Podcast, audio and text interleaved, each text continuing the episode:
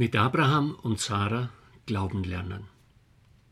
Sarah und Abraham sind die Urmutter und der Urvater des Glaubens. Ihr Glaube wächst in der Auseinandersetzung mit ihren Lebenserfahrungen, im Zusammenhang mit Zweifel, Enttäuschungen, Versagen, aber auch Überraschungen, Verheißungen und Dankbarkeit. Es bleibt ein Glaube mit offenen Fragen, ein Herantasten an das Geheimnis Gottes. Jeder Podcast versucht jeweils, einen besonderen Aspekt ihres Glaubens zu erschließen. Die Gedanken wollen Anregungen zum Weiterdenken geben.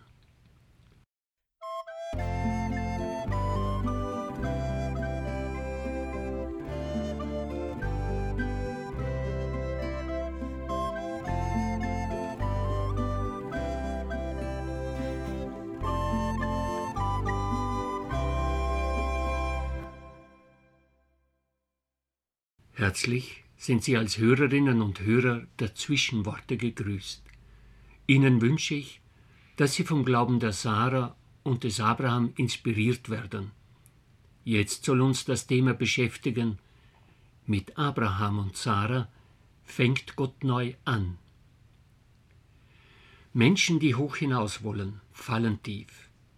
Menschen, die sich einen Namen machen und besser als andere sein wollen, sind Grund für Konflikte und Spaltungen. Das Volk von Babel plante einen Turm, der bis zum Himmel reichen sollte, und ein Volk mit großen Namen wollten sie werden. Das Unterfangen hatte fatale Folgen. Der Herr zerstreute sie von dort aus über die ganze Erde, und sie hörten auf, an der Stadt zu bauen. Darum gab man der Stadt den Namen Babel, Wirsal, denn dort hatte der Herr die Sprache der ganzen Erde verwirrt. Und von dort aus hatte die Menschen über die Erde zerstreut. Der Größenwahn endet in einer Katastrophe. Sie werden über die ganze Erde zerstreut. Zerstreute Menschen, denen das Gemeinsame abhanden kommt, die kein gemeinsames Ziel und keine gemeinsame Aufgabe mehr sehen. Sie sind einander fern und fremd. Ihre Sprache wurde wirr und verwirrt. Es ist eine bittere Not, wenn Worte andere nicht mehr erreichen oder berühren, höchstens verletzen. Es ist eine Not, wenn man nicht mehr weiß, auf welchen Boden die Worte fallen. Sind sie verbindend oder trennend? Zerstreute Menschen mit verwirrter oder verwirrender Sprache. Es widerspricht völlig der ursprünglichen Absicht Gottes, dessen erste Rede lautet, es ist nicht gut, dass der Mensch allein bleibt. Ja, man mag fragen, welchen Weg ging der Mensch mit Gott oder Gott mit dem Menschen, dass es zu dieser Entfremdung kam. Gott gab dem Menschen den Auftrag, die Erde zu bearbeiten, zu bebauen und zu behüten. Einen Namen wollten sich die Menschen machen, der Name, den sie von Gott hatten, genügt ihnen nicht mehr. Nicht nur die Erde wollten sie bearbeiten, sondern einen Turm bis zum Himmel bauen. Die Erd- bzw. die Bodenhaftung geht verloren.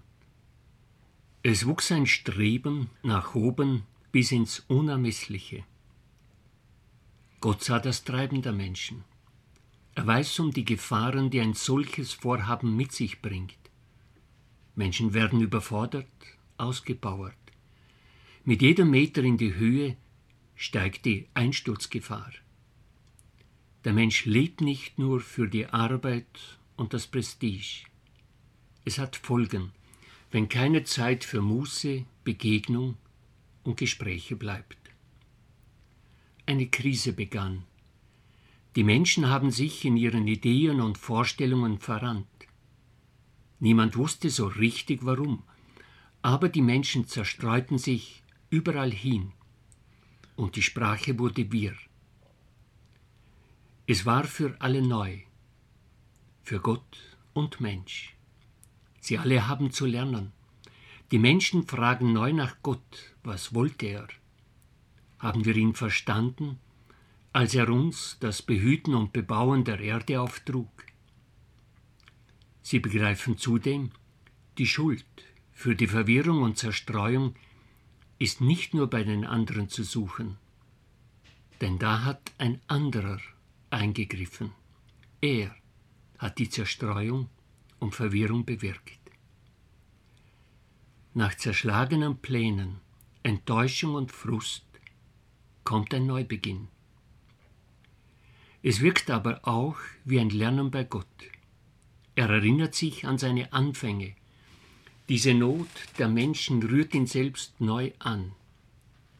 Sie ist für ihn Anlass, die Stimme zu erheben. Die Not wird zum Ruf Gottes und rührt die Menschen an.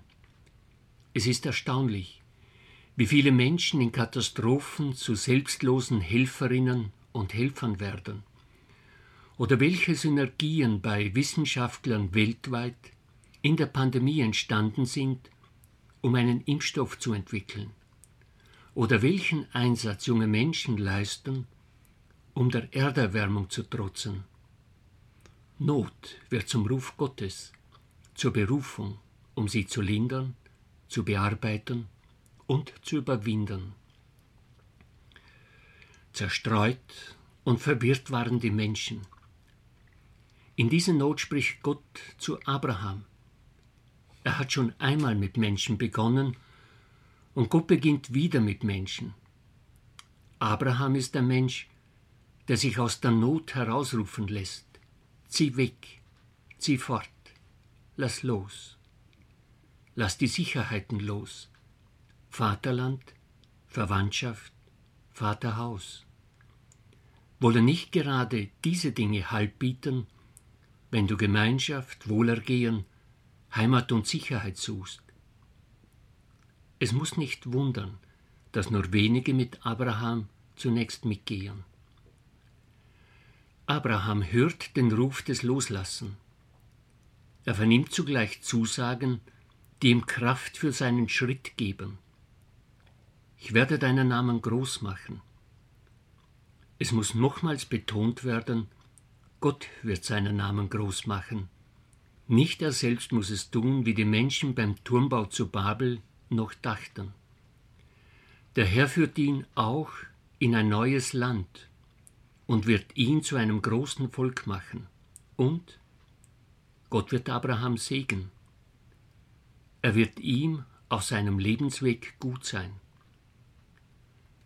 Abraham ist vom Herrn gerufen, eine völlig neue Lebenshaltung anzunehmen, nämlich sich beschenken zu lassen. Der Herr wird für ihn sorgen, ihm in allen Höhen und Tiefen Halt sein und menschliche Größe schenken. Der Ruf Gottes ist mit einem wichtigen Auftrag verbunden.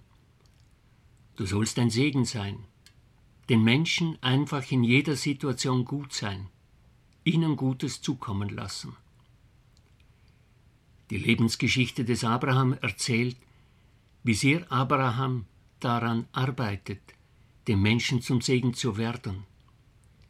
Sie erzählt ebenso, dass Abraham den Auftrag manchmal gefährdet so zum Beispiel in Ägypten, als er Sarah als Schwester und nicht als seine Frau dem Pharao vorstellt. Gleiches tut er bei Abimelech in Gerar. Abraham ist gerufen, den Menschen zum Segen zu sein. Er hält bei Lot daran fest, der bei der Teilung die fruchtbare Ebene wählte und den Abraham ins Gebirge verbannte. Obwohl er den kürzeren gezogen hatte, kämpfte Abraham Lot danach frei. Er tritt sogar bei Gott für ihn ein.